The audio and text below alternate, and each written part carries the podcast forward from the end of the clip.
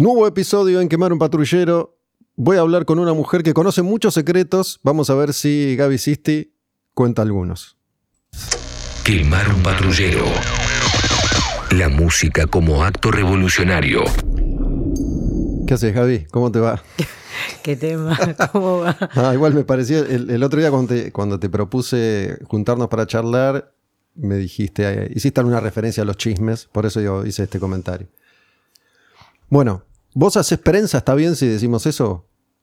Que, que laburás en el área de prensa junto a los artistas hace un montón de años. ¿O cómo, cómo lo, lo describís vos cuando te preguntan qué haces y, nadie, y no te conocen?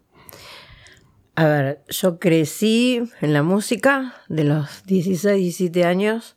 De repente estaba en escenarios, estaba en camarines y no entendía nada. Pero no estabas cantando ni tocando. No, no, no, no, no. Básicamente, una cosa muy loca. Eh, siempre decía, yo me gustan los chicos de pelo corto, no tengo que ir a los pelos largos en el ambiente del rock y ahí tengo que estar. Así puedo trabajar, desarrollarme y no, no estar con, con nadie que me enamore. Porque si te, te- me enamoraba de alguien o algo, es como que era una macana. O sea, no podías trabajar. Y en ese momento yo tenía un novio y dije, bueno, listo, corto todo, listo, me voy al rock, me voy a la música y me metí, me metí. ¿Elegiste el rock porque tenían pelo largo y a vos no te gustan los de pelo largo? ¿Eso En ese momento no me gustaban y decía tipo onda, para, para crecer, quería crecer, cre- quería crecer, quería conocer el mundo de la música, pero para ir al, al a donde quería ir tenía que ir a otros lados, por ejemplo, ir a Halle y vos decís, bueno, ¿a quién conozco? No, a nadie. Bueno, vamos al dueño del circo, siempre es como que vamos al, al jefe, a, la jefa, al jefe, lo que sea en ese momento. Eh, empecé en camarines, no sé, con Rata Blanca, por ejemplo, me acuerdo que estaba en Flores en un ensayo de rata. No me preguntes qué hacía ahí yo a los 15 años. Eh, después conocí gente de un lugar que se llamaba en Lugano, un boliche que era Tragedy. Eh, y hice unos desfiles, una cosa así, y él era amigo de Daniel Ferro de Halley, y ahí empezó la conexión y empecé. ¿Él quién es? ¿Walter? Eh, ¿O no, no, no, no. Eh, conocí un- una persona de un boliche de este tragedy y él me conectó con Daniel Ferro y terminé en Halley con 16 años. Era una nena. ¿Desfiles vos desfilaste? No, no, no. Ahí desfilé en ese boliche, después como que yo me quería meter en la música y entré medio metida ahí y terminé en, en, en- en ensayos que, que nada, que yo, o sea, no escuchaba rock, honestamente. ¿Hablamos de Uf, principios de los 90 o Ponele, un poquito antes. antes también, fines de los 80, una cosa así? Sí, sí, sí. sí ¿El Halley de, de Maipú o de Corrientes? De Maipú fui dos veces y no me dejaron entrar más. Este, yo me ¿Armaste, ¿Armaste quilombo? ¿Qué pasó? No, no, no, no me dejaron entrar más porque era menor. Eras menor. Porque era menor, yo me vestía tipo onda, tipo chica adulta y toda la historia y no, nada. Y, y bueno, y así empecé. Gente que conozco de chica es Los Mundi, José Luis Boto, o sea, Contando un poco de qué estamos hablando, porque por ahí hay gente que no sabe de qué estamos hablando. Halley fue un lugar clave, emblemático del rock y del heavy metal en, en la capital. Hubo un Halley que quedaba en, en la calle Maipú, después estuvo el de la calle Corrientes, que fue el último. no, el último último creo que fue Caseros, pero ese Ah, ya... otro. Bueno, el último que, el último que funcionó, ponele. Eh, uno de los que estaba ahí metidos era Mundi, Mundi Epifanio, que fue manager de Riff y de Ataque, entre otras tantísimas cuestiones. Y era un lugar que a fines de los 80, principios de los 90, frecuentaba mucho el ambiente del hard rock. Sobre todo estaba de moda Guns N' Roses y estaba de moda la, la bandana y las botas tejanas. Y era un lugar frecuentado por músicos. Además de que se hacían conciertos. Ese lugar y cemento, básicamente, y la verdulería que era para tomar y estar. Pero bueno, la verdulería era de cumbia. Cemento, cemento era más, más trayero, era más, más. Yo más voy a ir a cemento. Sí. Halley era más Más glam, glamoroso. sí, sí. Yo me glamoroso. acuerdo de José Luis Boto, Eh, Boto fue manager de Rata y de un montón de artistas pelo también. largo, o sea, tipo Axel. Yo lo conocí calvo ya. No, no, no, no, no. a Boto. No, yo doy fe que. Boto tenía Apocalipsis, era el, el video. Sí. Él tenía un, un video bar. En, en los 80 no venía absolutamente nadie a tocar acá a Argentina, a Buenos Aires. Y los rockeros, los metaleros iban a bares a ver videos en una tele de 20 pulgadas con suerte, con VHS. Y felices. Y ahí estaba Boto Estábamos. En, en Apocalipsis. Voy, voy contando toda esta, toda esta historia. Pero bueno, casi todos los que tenemos más o menos eh, una edad parecida, arrancamos ahí. De hecho, yo, el primer, primer laburo que hice en mi vida para la revista Madhouse fue en Halley, o por Halley, digo, fue Halley en obras y fui a ver a Mundi, que me dio las entradas para Halley en obras. Era, se hacía una o dos veces por año, no me acuerdo, Halley en obras. Y para mí conocer a Mundi, sobre quien había leído en, no sé, en la revista Pelo, qué sé yo, que era una revista que salió durante muchísimos años acá en la Argentina, era, era esto, ¿no? Empezar a, a conocer gente de, de, un ambiente al que me quería integrar sin saber, sin saber cómo. Entonces terminaste ahí frecuentando Halley. Yo creo que, siempre, siempre te lo digo, siempre te lo comento, debes ser la persona que más tiempo trabajó con Walter Jardino en la historia. Creo que incluso más, más, que, más años que con, que con Barilari. No, yo con Walter, no sé, para mí crecí.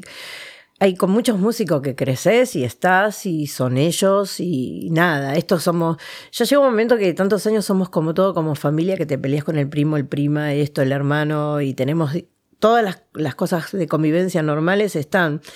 Sí, eh, creo que No Digo sé. esto porque es una persona eh, especial y, y, tiene sus... Bueno, hemos hablado de, de él muchas veces, pero yo te, te confieso, eh, cuando me enteré que no estabas más con Walter, me dolió un poco. Pensé que se iban a jubilar juntos. No, no, no, no, no, son... No, eh, a ver, todo bien. La persona que más trabajo en toda mi vida y que le debo mi carrera y, y debo mi carrera, debo lo que, lo que me enseñó. Fueron dos personas particularmente. Una que trabajé, yo estudié marketing eh, que me enseñó cómo llegar y no tenerle miedo. Yo era muy chica para acceder a los trabajos, ¿no?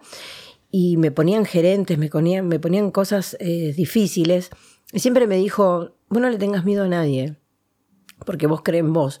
Fue una ley. Y después Marcelo Cabuli, que es el marido hoy de Tarria, que es el dueño de NEMS, que hoy trabajo con él hace 22 años.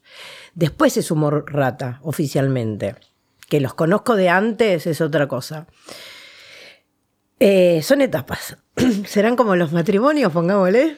Mira, te voy a, te voy a contar, el, el, hablando de chismes y secretos, el chisme que me llegó es que... Yo te voy a contar lo que me dijeron, vos Opa. dirás. Walter tiene, está en pareja con una mujer joven, me dijeron bastante más joven que él, y ella habría sido la que activó esa tu desvinculación. No, no, no, no.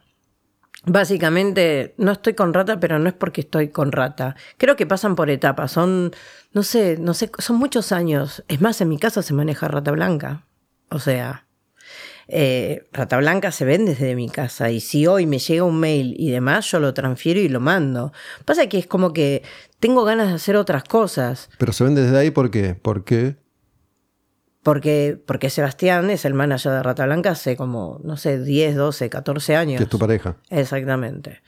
Y él, eh, y, y, todo lo que entra de Rata se los paso a él y, y, se ejecuta. No, que uno no quiera estar, no es que no quiera estar, es como que son etapas. No sé, supongo que, no sé, te separás, decís hasta acá llego, hasta acá no llego, o amistades, o cosas así. Eh, Básicamente es eso. Sí, igual yo creo, no sé. Y estoy mucho con la Berizo y, y, y, la verdad creo que la música pasa por sentimientos y creo que eh, en pandemia me senté conmigo misma y dije, pucha, ¿qué hago? Quiero hacer otras cosas. Una, una de las cosas que fundamental quise hacer es lo que aprendí o lo poco que sé y lo que, eh, lo que ejerzo con los demás que tienen nombre, artistas, es ponerlo con las bandas chicas eh, creo que hay que ayudar. Igual creo que vos tenés eh, una serie de atributos que, te diferencian junto con otro grupo de personas que yo considero que tienen atributos parecidos. Me imagino que sabés cuáles son o cuáles crees que son tus, tus atributos a la hora de hacer este laburo. Digo, para moverte justamente siendo, siendo mujer y desde muy joven en un ambiente como la mayoría de los ambientes, complicado. Amor. Amor. Bueno, puede ser. No sé hacer, honestamente no sé hacer otra cosa que trabajar. No sé cocinar, no hago nada. Y si la hago fácil, llego a mi casa, me te cocido, pum, llego, Me decís, trabajo, es trabajo. Me llegué al punto que decir, siento el disfrute de mi vida con el fan, con el músico. O sea, la, esa, esa mirada entre el músico y el fan que vos le das, no importa sea un estadio, sea un show chico, mediano y demás, de hacer feliz a alguien. Esas cosas me apasionan, me apasiona lo difícil, me parece lo complicado. Me resulta como, como que a veces somos nosotros los que ponemos las trabas con, con los artistas, o sea, nosotros hablamos la parte de producción y creo que el artista es artista y es persona, que también hay que separar la persona con lo que es la música, pero creo que no, no existe un no, creo que es, hola, ¿qué haces? ¿Cómo andás? Bueno, creo que esto que vos mencionás es, uno de esos atributos. Eh, me parece que vos, Debbie Filk, tienen una serie de características que no tienen todas las personas que hacen, que hacen prensa. Nosotros dos nos conocemos hace muchísimo tiempo y me parece que lo que yo experimenté con vos es que primero siempre atendés. Digo, eh, yo he conocido un montón de gente que, se acercaba a mí cuando estaba en, Rock and Pop, ponele, y que hoy por ahí no me contesta siempre los mensajes, ¿viste? O, o, no me da bola, o no le interesa, porque ya no ocupo un espacio X de poder. Me parece que no sos complicada, no estás siendo un obstáculo entre el artista y el mundo. No te crees que vos sos más importante que el artista o que estás ahí para impedir que se llegue al artista o te consideras una, artista más que sos en lo tuyo. Pero me parece que básicamente la clave es, esa y ser sincera. Digo, cada vez que yo te pregunté algo, me dijiste, bueno, voy a ver, sí. Siempre me decís que sí, de tu parte tenés que consultar con el artista en este caso, pero nunca me pareció que, estuvieras embarrando la cancha ni, ni, poniendo trabas en, el camino. No conozco mucha gente así, o conozco muy poquita, gracias a Dios, eh, que, que nos ponga trabas, pero ¿sabes qué? Creo que si trabajo de esto, tenés que, o sea, lo tenés que sentir. Uno es como el músico, es permanecer. Para permanecer tenés que ser vos. Y no sé, qué sé yo, no me han pasado cosas así como decís que no te atiendan. Me ha pasado que me digan, no sé, que me invita Aerosmith, el manager, al Estadio Único de Plata, me den credenciales, me den todo para ver el show del escenario y me digan, llego al estadio y me digan, no tenés ticket, seguridad obviamente. Y fui a preguntar, chicos, estoy. Ah, no, no podemos hacer nada. Igual entraste.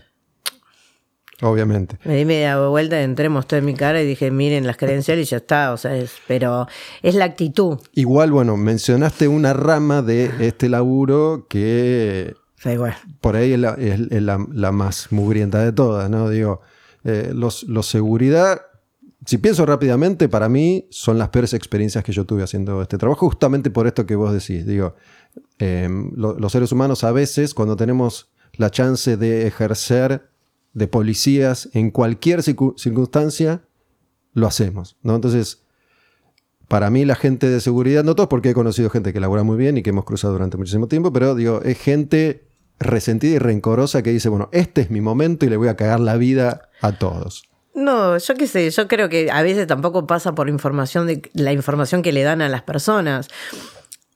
Es un poco también un poco de actitud y ponerle onda al trabajo. Yo entiendo, yo hago prensa, marketing, o sea, estoy ahí, viene un tipo, como me pasó en el último show de Iron Maiden, que estaba agotado, que era un caos porque se hacía, no se hacía, me acuerdo que fue un caos, el día más hermoso de mi vida, pero fue un caos, y que me digan, eh, yo soy invitado del baterista de Maiden, lo mira el tipo, ¿viste? Como diciendo. Y otro capaz le dice, sí, sí, bueno, listo. Y no. Y a ver, mostrame y quiero ver. Y como dije, esto lo tengo que solucionar.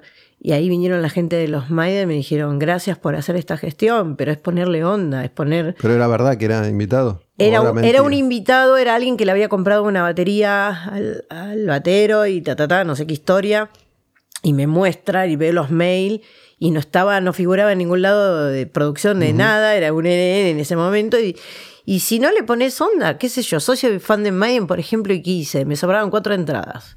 No vinieron cuatro medios y salí a la calle. ¿Cómo, ¿Cómo elegís a la gente a la que No, le vas a- pasé, a, a pasé. dar felicidad? No, es que salí afuera y dije, loco, yo siendo fan quería ver la banda y decía, no, tengo que salir a dar esto a alguien porque estaba agotado el show. Y sobraban cuatro entradas, no era tanto. ¿Y qué hacía con las cuatro? Me quedo ahí y miro el show. Y siento como que esas cosas me pasan que siento que tengo que salir, no por más buena o mala, sino es como que de pasión, el fan, decir, loco, mirá lo que le gusta. Y eso no cambió por lo, por lo que decís. Yo seguís No. sintiendo lo mismo. Eh, nada, me pongo nerviosa con todo, o sea, tipo, me, me pone feliz el músico, que salgan las cosas, me pone contenta todo, todo. Pero creo que es mi base de que tengo que ayudar y hacer. Y si no lo sé, tengo que aprender. Y me equivoco, y caigo, y de vuelta. Me pasó, bueno, los que me conocen saben que, que trabajo con áspera hace más de 10 años, 12 años, y es una banda totalmente bizarra, el que no la conoce, una locura, son una locura. Áspera es una banda de, de metal, pero bizarreada. No, no, cualquier cosa, son lo más de lo más de lo más. El otro día me llama uno de, de- de los chicos, me dice, che, Mother, porque me dicen Mother. Che, Mother, me dice, si buscas a Cristian Castro, ¿qué onda? "Ah, chicos, no me jodas. Digo. Y ayer almorcé con Cristian Castro. ¿Para, ¿Para qué lo quieren? ¿Qué quieren hacer con, o qué van a hacer con Cristian Castro? Van a hacer estos días un, un- un cover de él a nivel joda y se divierten. Y yo creo que esa diversión termina pasando al público y los pibes se divierten. Así que bueno, Es supuestamente... una, es una historia curiosa la de Áspera porque en, en un país en el que el heavy metal, salvo alguna que otra excepción, no es popular, terminó siendo una banda muy, muy popular y es una banda que propone, además de buena música, porque son muy buenos músicos, humor. ¿no? Es una bizarreada, una cosa así muy, muy grotesca, vulgar por momentos. Y se divierten con eso, pero les va muy bien. La verdad, están llevando casi a nivel... No voy a comparar con otros artistas porque no da, pero de la historia del metal y de, de lo que es la música están llevando casi igual. Nosotros cuando hicimos el primer Malvinas, yo fui a la gente de Malvinas, che, ¿me puedes dar el Malvinas? Me miraron, ¿qué hiciste? Bueno, no tengo plata, denme en el Malvinas porque yo lo necesito. Yo no sé, vemos, pero yo se lo... Cuatro mil personas te meto. Una cosa así. Y en el Luna Park me pasó igual. ¿Qué, qué te parece a vos que, que- que le gusta a la gente de Áspera? Al público. ¿Por qué, por qué va tanta gente a ver a, a Áspera? Yo siento que lo ven que lo, lo hacen todo a pulmón. No tenemos. Todos hacen todo a pulmón. No, sí, pero áspera se complica más, pero se divierte. Yo creo que la gente quiere divertirse. Supongo, no lo sé. O sea, siento como que. Que, que no sé, ahora hicieron ese coso que, perdón, ¿no? Es algo del bebito fifi, no sé qué. Y yo digo, ¿qué me están haciendo? Esas cosas. A mí me dan como tipo. Cringe. Imagínate, no sé. De repente estás escuchando Queer y saltás con eso y decís, ¿qué onda, che? Pero, pero la gente es la que decide, no Sí, nosotros. sí, sí. Sí, a mí en, en lo personal no, no, no, me, no me cierra áspera. Digo, no. A mí no me gusta el chiste metido ahí, ni, ni, ni ese, ni ese humor, pero entiendo que, que obviamente a la gente sí les va, les va muy bien. Les va bien, se divierten, la pasan bien, nos reímos y eso está bueno. Y lo bueno que son gente que siento como que a nivel tipo no hay un líder, no hay manager, no hay nada, todos somos uno y es todo de cero. O sea, si vos los vieras a los pibes coser, o sea, yo no, pero porque saben que no voy a hacer nada, pero ponerse a hacer las máscaras, coser, hacer las novias de los pies, comprar comida y entre todos ayudarse y decís, esa unión, capaz que se transmite eso, no sé. Es como el trap, viste que la gente dice, ay no, el trap. Yo en pandemia descubrí el trap. Y honestamente digo, son artistas. Bueno, hasta donde yo sé, eh, laburás, laburaste con Barderos, Homeros, RO. Sí, sí, básicamente con ellos. Cerró me encanta, pero me encanta, me encanta ese pibe, me encanta. Me encanta la, la mente que tiene, la- los pensamientos que tiene. Es muy oscuro. O sea, tiene una base de rock y de metal. El pibe no es que tampoco, o sea, tiene su. Tengo entendido, no lo conozco tanto. Pero, por ejemplo, el- lo que me tocó hacer mal de la cabeza, las letras me parece tipo una onda O'Connor, ¿viste? Esa oscuridad de letra, no comparando el trap con O'Connor, por supuesto, lo aclaro por las dudas, pero sí a nivel letra. Y me gusta. Tenés, eh, creo que otro de tus atributos es que podés moverte de esa forma con cualquier artista. Digo, laburaste con Walter, que es un tipo difícil. Laburaste con, con Iorio, no sé si seguís laburando con Iorio, ¿seguís? O si me llaman voy. Haces shows por ahí puntuales. Laburas con la Berizo. Digo, ¿qué, onda la Berizo? Eh, que, que es una banda recontra popular que llena estadios, pero la mitad del país los odia. La mitad del país los ama, la mitad del país los odia. Odia, la gente odia el éxito. Yo creo que sí, obviamente en general a la gente le da bronca que a, los demás les vaya bien. Eh, en este caso, yo voy a ser sincero, eh, a mí la banda no me gusta, me parece que hay mucha gente a la que le da un poco de cosa eso, digamos. No le gusta la banda, creo que más allá de, de tenerle envidia o bronca porque les va bien y qué sé yo, hay un montón de gente que le parece que la banda no está buena. Hay un montón de gente que piensa eso. Sin embargo, el grupo es indiscutible, es enorme. Pero digo, debe ser por ahí, supongo, no sé, difícil laburar con artistas que son muy resistidos, ¿o no? Mira, la gente critica todo. Todo. Si te va bien, te va bien, si hace nota porque se nota de Walter aprendí algo y, y aprendes un montón de, Walter. Yo honestamente te lo digo porque es el, músico que más estuve y sus pensamientos. Y si está donde está, por quién es. Walter es un capo. O sea, esté donde esté, el tipo llena, la banda llena y demás.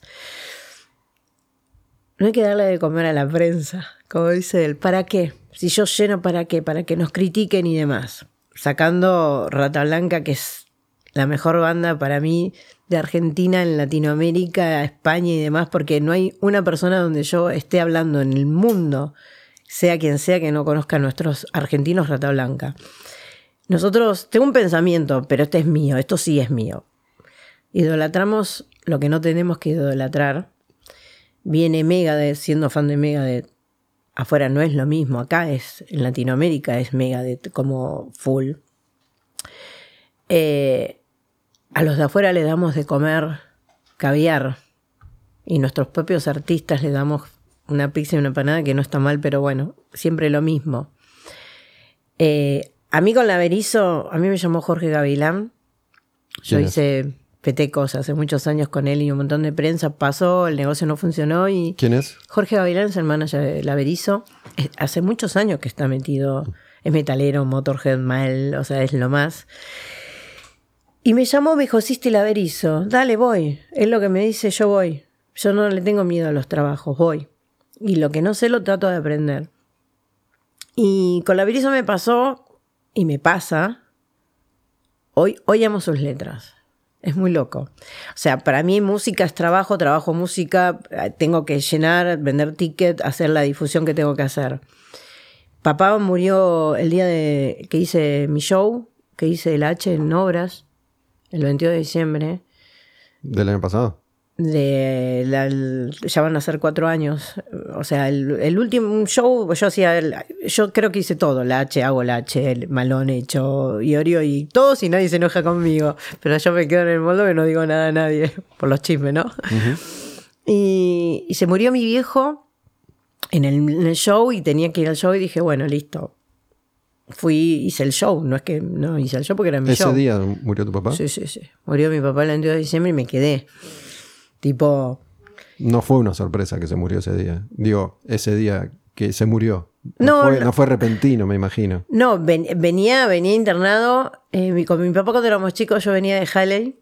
La voy a contar porque lo tengo que contar. Venía de Halley o venía de bailar o de los recitales eventos, llegaba, tenía una casa quinta en el oeste y y yo esperaba el asado. Entonces, nada, le poníamos hermética en vinilo y Black Sabbath. Hermética y Black Sabbath. Y nada, y era cantar conduciendo con mi camión, con mi viejo. Era una cosa como que hermética era papá y yo, y los dos juntos. ¿Compartías con él? No, mal. Y pasó que pasaron los años, me llamaron para hacer la H, me llamaron para hacer hermética, me pasaron bla, bla, para la H en este caso. Y resulta que que le decía a mi papá, papá, le digo, voy a hacer hermética yo, papá. Voy a hacer la H. ¿En serio, hija? Él estaba internado. Sí, papito.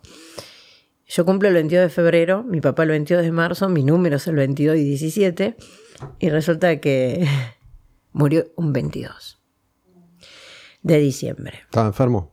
Sí, estaba con el tema de los pulmones, el cigarrillo, toda esa historia. O sea, y también porque era grande, porque se tenía que ir. Y nada, vienen, me dicen, se fue tu viejo, listo, me até una trencita, pum pum, me agarré el auto, me fui para obras, llamé a la gente, dije, no me hablen, no me saluden, no nada, porque claro, viste, yo tengo eh, como que soy fuerte, o sea, puede pasar un tren y estoy ahí y se muere el mundo, pero estoy. Y resulta que, mm, que nada, para no irme mucho de tema, se muere papá, toda la historia. Lloré en ese recital, que ni te cuento. Y después, este, el 22 de marzo me tocó, que era el cumpleaños de él, otra vez me tocó de vuelta hacer la H en Pinar, pero pucha, justo el 22. Y no quise entrar al show porque sí, me hacía mal. Y cuando, Fui a ese show. En, en, en, El de Pinar. El de Pinar, bueno.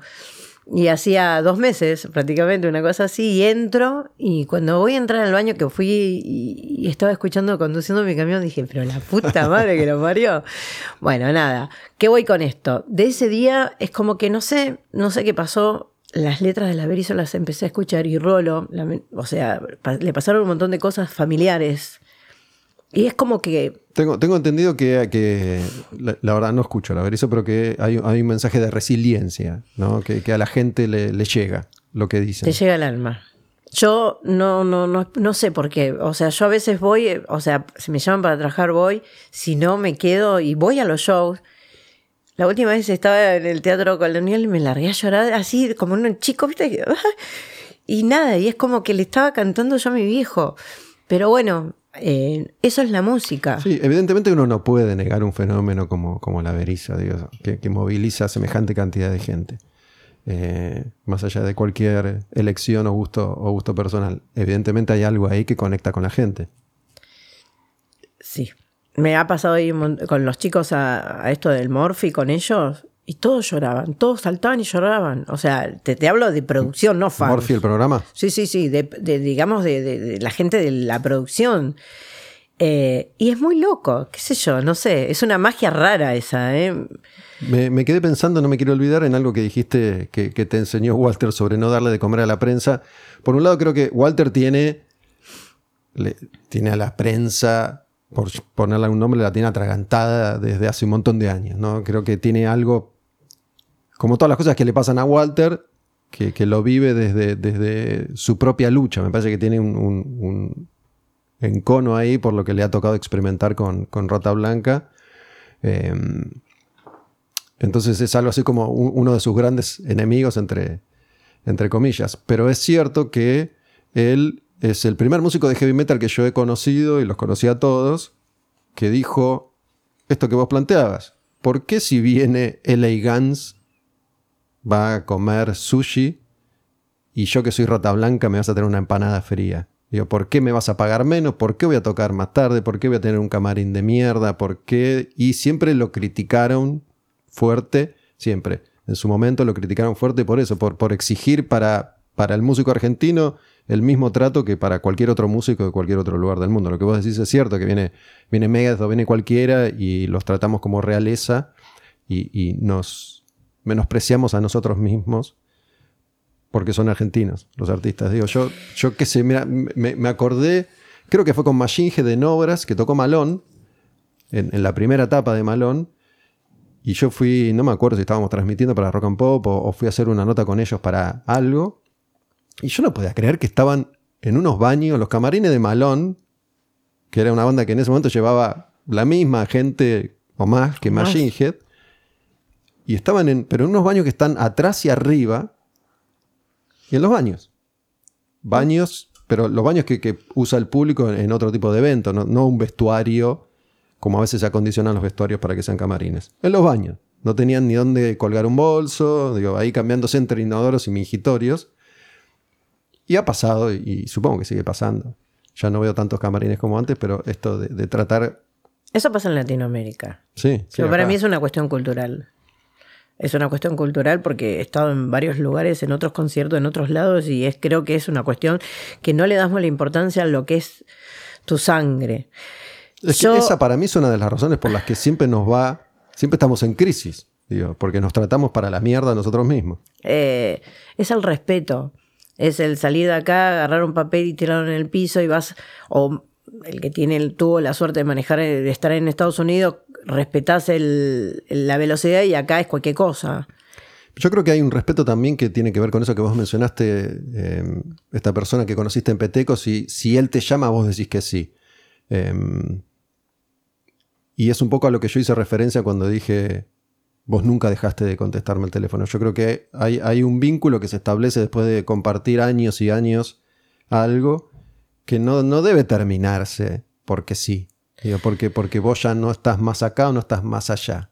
Porque yo creo que yo no tengo un. No tengo un. Digamos, yo no soy de. ¿De quién? O sea. Eh, a ver, el título. Yo no soy para tal compañía ni tal otra. Sí le debo el respeto a Nems Enterprise, a, Marcelo Cabuli, porque es él el que sí hoy lo que, lo que aprendió, lo que sé, un poco fue poner. Después yo me fui haciendo en el camino durante tantos más de 20 años. Ahora, eh, ¿puedo trabajar con Giorgio? Que está enemistado, entre comillas, con los chicos de Malón, del H. Puedo trabajar con Walter, o sea, todos salieron de B8 y yo estoy con todos, o sea, una cosa así. Eh, por decir pero porque manejo el respeto, porque yo creo que si eh, respeto el pensamiento de, Ricardo, respeto el pensamiento de Walter. Ahora que yo esté de acuerdo o no, no es una cuestión mía. O sea, yo trabajo para ellos, para situaciones de show. Y otra cosa es meterte en la vida de cada uno. Yo de Walter sí es el que más aprendí. ¿Por qué? Porque él tiene razón. O sea, llenás un estadio y no sale a ningún lado. Pero no sé, chocaste en la esquina con otro, porque no sé, tomaste chocaste, salís en todos lados. ¿Lo decís por Iorio que chocó hace poco? No, no, no, no, lo digo por el Piti, por el Piti Álvarez, fue que chocó con una, un gato, no me acuerdo bien. O sea, en todos lados salió el tipo. Hago un estadio con la Berizo por los 20 años y no sale en ningún lado. ¿Y por qué? Y, y loco, no entiendo. Eh, yo hoy estoy haciendo, lo voy a decir honestamente, estoy haciendo los shows de los de Gardelitos, no sale en ningún lado nada. O sea, no, no, no sé, el éxito no quieren mostrarse, o sea, ahora viene, montó todo de, tal lado y sale en todos lados, o sea. Sí, igual para mí es un, es un entramado bastante complejo también porque a veces viene de un lado y a veces viene del otro. Digo, acá hay un modelo que, inventaron los redondos y que un montón de artistas eh, copiaron por distintas razones. Em, digo, Gardelitos, La Renga, Callejeros, en general movidos por tal vez las experiencias de sus inicios, ¿no? porque yo también entiendo al otro lado. Digo, ¿por qué le voy a pasar el demo a esta banda que no la conozco? No sé quiénes son. Digo, yo no puedo pasar todos los demos de todas las bandas que me llegan. Ahora, esa banda resulta que mañana creció como callejeros. Y bueno, ahora sí te voy a ir a buscar, porque esto es así, funciona así. Digo, no, no todos pueden hacer todo todo el tiempo. Entonces, es una mezcla de, rencor con marketing, porque, bueno, te, lo estaba diciendo antes, fuera de, esta nota, antes de, comenzar, eh, que trate de ubicar a Eli y no, no hubo caso. Eh, Gardelitos hoy me parece que no quieren salir en ningún lado, sí. Porque ahora ya no lo necesitan. Honestamente no vino ningún periodista a pedirme nada. ¿No? No. Bueno, te, pido, el primero, pido a él. sos el primero que me dice algo de los gradelitos y yo puedo hacer la conexión. O sea, si dicen que no es no, pero lo, lo No sabía que vos estabas con, Gardelitos. Eh, no, soy la prensa de los Gardelitos, aclaro. Porque lo tengo que aclarar. Ellos no tienen prensa. O sea, yo trabajo para una productora donde hacemos shows, tu, tu, tu. A ver, me tocan los Gardelitos, me toca quien sea, yo tengo que trabajar como si fuera mi banda. Para mí es eso.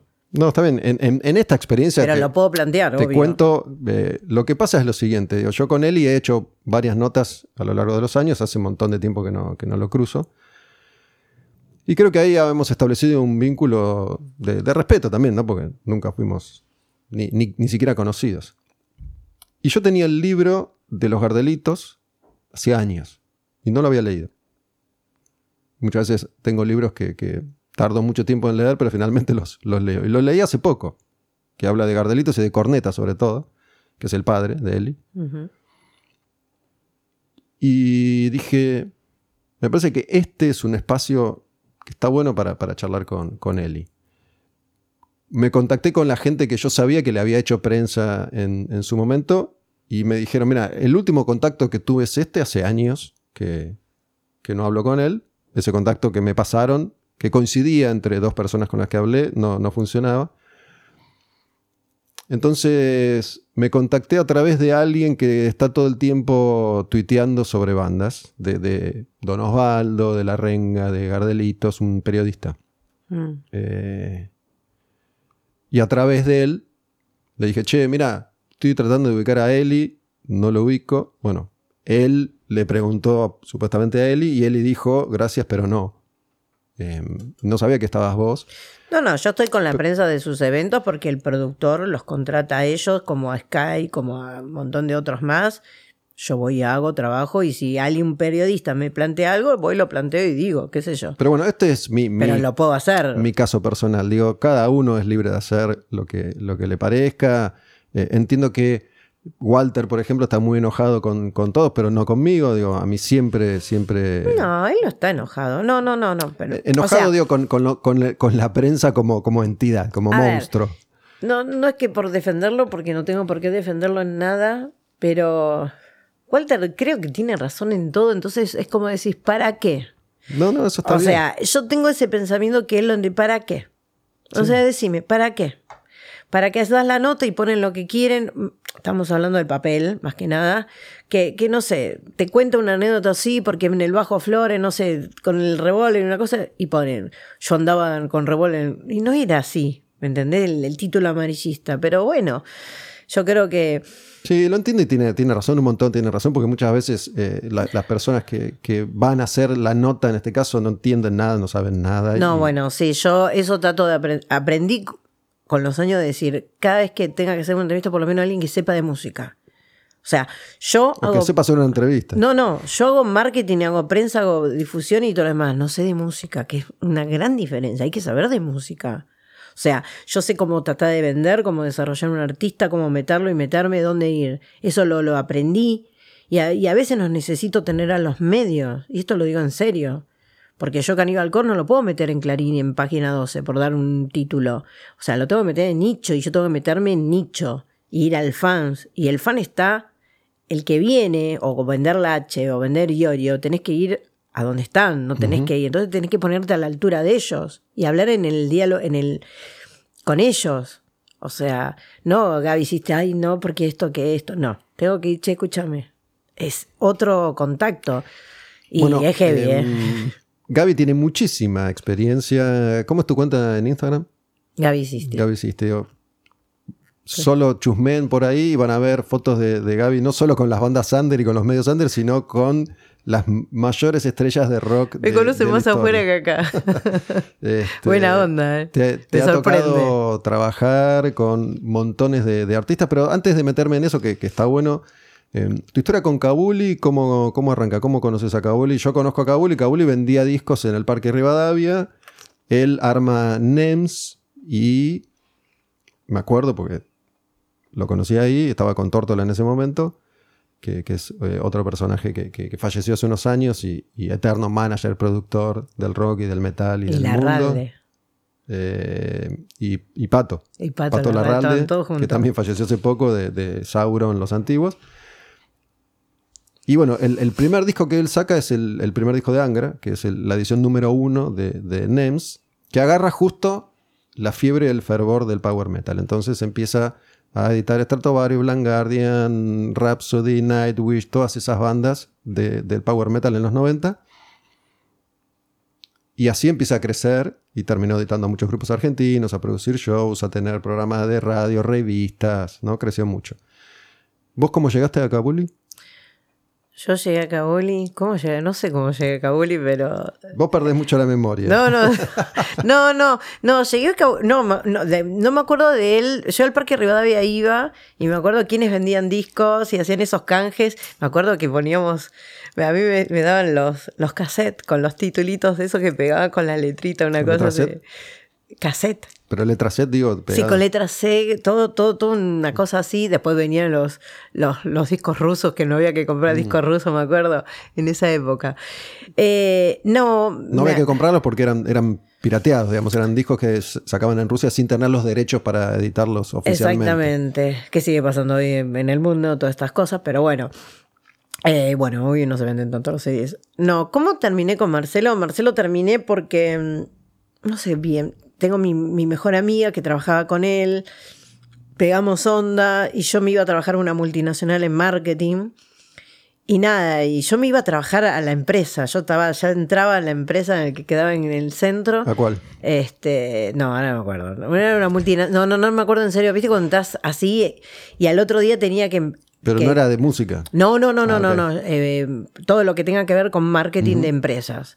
Y nada, y terminé ahí y no sé, y Marcelo me dijo, venite, y me hizo una propuesta te- con, económicamente que era lo mismo y la música, y me quedé.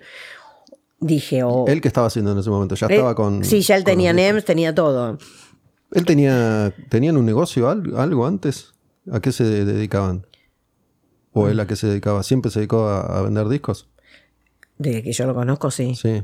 O sea, Bueno, yo he ido a NEMS y, y digo, él, la estaba. padre, eh, la madre y el padre trabajaban ahí con, sí, sí, sí. con él. Sí, sí, sí, sí, sí. Él les dio Este, trabajo a los padres. David, David y Moni lo más. Moni vive todavía lo más, 94 años creo que tiene ya. Eh, y nada, y empecé ahí y eh, tuve que elegir, era o trabajo en la música o trabajo en esto. Y bueno, nada. Y Para mí la, la- la visión de él eh, es similar a la de Walter, en el sentido de hay que hacer las cosas bien. No hay que hacer las cosas mal, no hay que hacer las cosas eh, lo más trucho posible. No, no, y creo es que, que- que fue, es que es eso- fue su acierto. Cuando yo, yo trabajo, yo trato de pedir, chicos, miren, si me das dos meses, tres meses, cuatro meses, algo mejor, déjamelo a mí. Con Maiden me pasó que fui a Kike Moon, le dije, dámelo un año, dámelo, dámelo, déjame vender Maiden solo, que yo quiero soldado. Kike es de Move, que es la productora que hizo el último Maiden. Exacto, y para mí era como que tenía que tenía que vender eso y era, pero no venderlo en los medios, venderlo en el nicho, en la pasión, la musiquita, entre nosotros, juntémonos. Y he hecho, capaz que la gente no lo sabe y esto lo voy a decir ahora, yo he hecho un montón de reuniones chiquitas para que estas cosas salgan y que el fan vuelva a sentir de vibrar la música que escuchábamos cuando éramos chicos hoy por hoy. Es- son cosas que yo lo hago que no lo saben, o una, una estrategia de trabajo, ponele, llamarle así hoy, eh, porque creo que es así. ¿Vos tenés eh, hermanos, hermanas? Yo tengo un hermano. Un hermano. ¿Cómo, ¿Cómo llega tu amor por la música? Y compartir el asado escuchando hermética con tu viejo. No tengo idea. tu vida es una, No tengo idea. es una sucesión de hechos. No, no, no, juro por Dios, porque mi hermano nada que ver. Me, me- medio re- medio salió este tipo Bob Marley, no sé, cualquier cosa, trapero, no sé, cualquier cosa le gusta. En definitiva, vos sos como una apasionada de lo que sea, en definitiva. Y, pero siempre dijiste todo el tiempo que querías hacer algo con la música. De hecho, era la multinacional o la música, bueno, me voy con la música. Sí, he trabajado hasta mis principios de trabajo fue también ayudar en, en el catering de los camarines. Iba a llevar la, la- la cosita así. Yo chocha, estaba feliz. No sé por qué, o sea. ¿En qué, qué, qué catering, qué camarines, por ejemplo? No, no sé, me acuerdo una vez estábamos en un catering de, de estos, ¿cómo se llama? Había bueno, una banda glam, muy glam, y me acuerdo que me dijeron, Sisti, ¿estás ahí? Sí. Y a mí me decían la nena, porque era muy nena, era muy chica.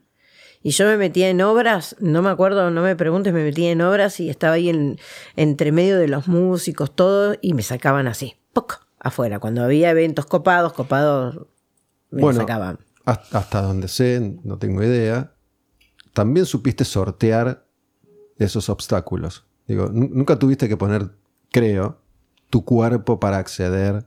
Digo, hay, hay- históricamente ha habido grupos de chicas que frecuentaron todos los camarines y todos los backstages. ¿no? Sí, el mito que- del, del, la grupi o el monitor, llamale. Sí, digo, hay, hay chicas que, que han, han concretado eso. Digo, No, sí. en el sentido de relacionarse con los músicos. Sí, bueno, pero que te relaciones con los músicos o se hayan relacionado con los músicos no significa que se hayan estado. O sea, yo tengo mi mejor amiga que lo saben, que es Silvia Conte, que es lo más. Y esas minas de fierro. Lemmy la llamaba para estar y hablar porque hablaban de música y ella sabía de música y tomaban whisky y, y punto. O Anselmo, quien sea. Después, bueno, o sea, no sé, yo no, yo no veo nada. Eh, Ojo, esto, si, si quedó así, no es mi intención, ¿eh? no es que estoy diciendo. No, no, no. Estoy La- condenando esto para no, nada. no. Eh, yo jamás, jamás, una sola vez, y no sé mucho, ¿eh? la primera y única vez que yo me sentí como, tipo, ¿cómo se dice? Que, que- que te acosan, una cosa así, ¿viste? Fue hace poco, nunca me pasó jamás. Me pasó en un show, punto, que luego que dije, una más lo trompeo, así, tal cual. ¿Músico de acá o de afuera? No, no, no, un, un- un productor, Ah. No de acá de Argentina. Y dije, una más, lo trompeo. Yo ¿Hablas inglés vos? no.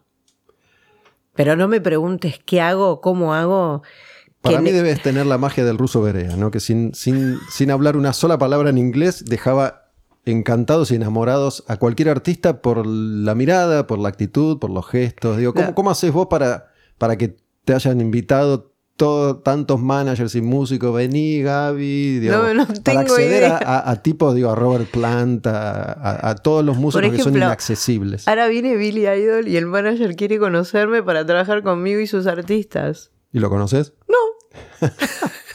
O sea, hacen la gestión y yo digo, yo creo que llamarle una cadena de suerte, no cadena, algo de suerte, no tengo idea. Pero ¿cómo, ¿cómo vos te haces entender con todos estos tipos que no hablan español y vos no hablas inglés? Mira, si estás vos conmigo que sé que hablas, te digo, habla vos. Ahora no te preocupes, me hago entender. Te haces entender. Sí. Pero aparte al punto de, de- de compartir. No, no, no, he estado, eh, me han pasado cosas muy locas en la vida. Por ejemplo, Chris Fraser, el baterista de, Steve Vai, cuando vino la primera vez a Argentina, Vai me hablaba a mí, el batero, me invitaron a una clínica y yo digo, ¿qué hago en una clínica de batería acá? O sea, tipo onda, o sea, la piba, nada, pero bueno, listo, por respeto vas, porque si no queda como mal. Y vienen otra vez, Gaby vení, Gaby vení, yo voy, voy, listo, todo bien, bien. Y yo digo, yo me aburro acá. O sea, estás esperando el momento que te diga qué onda. Y yo nada, no me dicen nada. dije, bueno, está bien. Pasan 20 años y seguimos en la misma. Ahora está con, con una banda Foreigner, ¿cómo es? Foreigner. Ese, creo que sí, con esa está.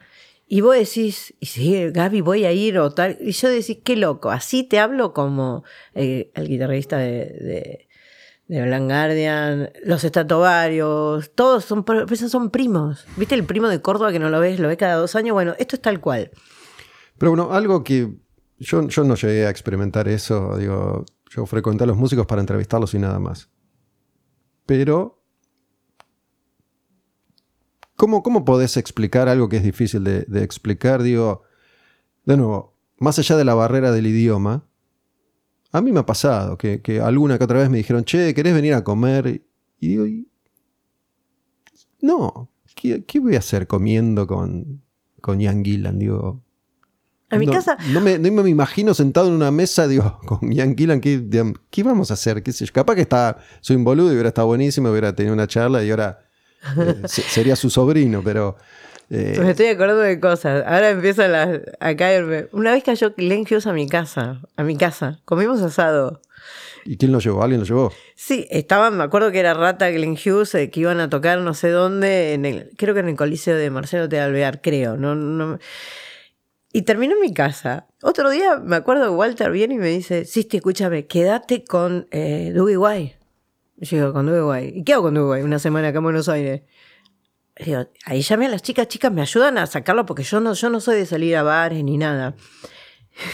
Y de repente me toca ir, escucha esta, con White, Iron Maiden, en Vélez. Y claro, yo no tenía estacionamiento, no podía llamar a la producción que me digan, che, mira, voy Dougie White. Viste que acá somos medio así, si no te dicen todo con tiempo no vas a conseguir nada. Entonces agarré y dije, le digo a White, vamos a casa. Le serví, la chica que trabajaba en casa le hizo un café con leche con galletitas de esas de colores y me fui, me cambié, me puse así nomás. Y nos fuimos en remis a ver a Maiden. Estaba con los Maiden y yo digo, ¿qué hago acá? Cosas que decir, qué loco esto. Bueno, así miles. Sí, me pasa. Bueno, ¿no? yo creo que tiene que ver con, con tu, con tu carisma. Digo, Dougie, Dougie White se hizo conocido porque cantó en Rainbow con Blackmore, después cantó con Malmsteen, eh, hizo shows con Walter. Sí. Walter Jardino, eh, cantó en, en varias bandas. Glenn Hughes es una leyenda, ¿no? Fue, fue bajista y cantante de Purple también, de Sabbath. Eh, yo explico para la gente que por ahí no los conoce, pero Glenn Hughes estamos hablando de, de los más grosos de la historia. Yo Y estoy fue- trabajando con él hace 5 o 6 años con los de Daisies, Que es la banda en la que está ahora. Sí. Dead Daisies. con Doug Aldrich. Que somos amigos. Y no me preguntes.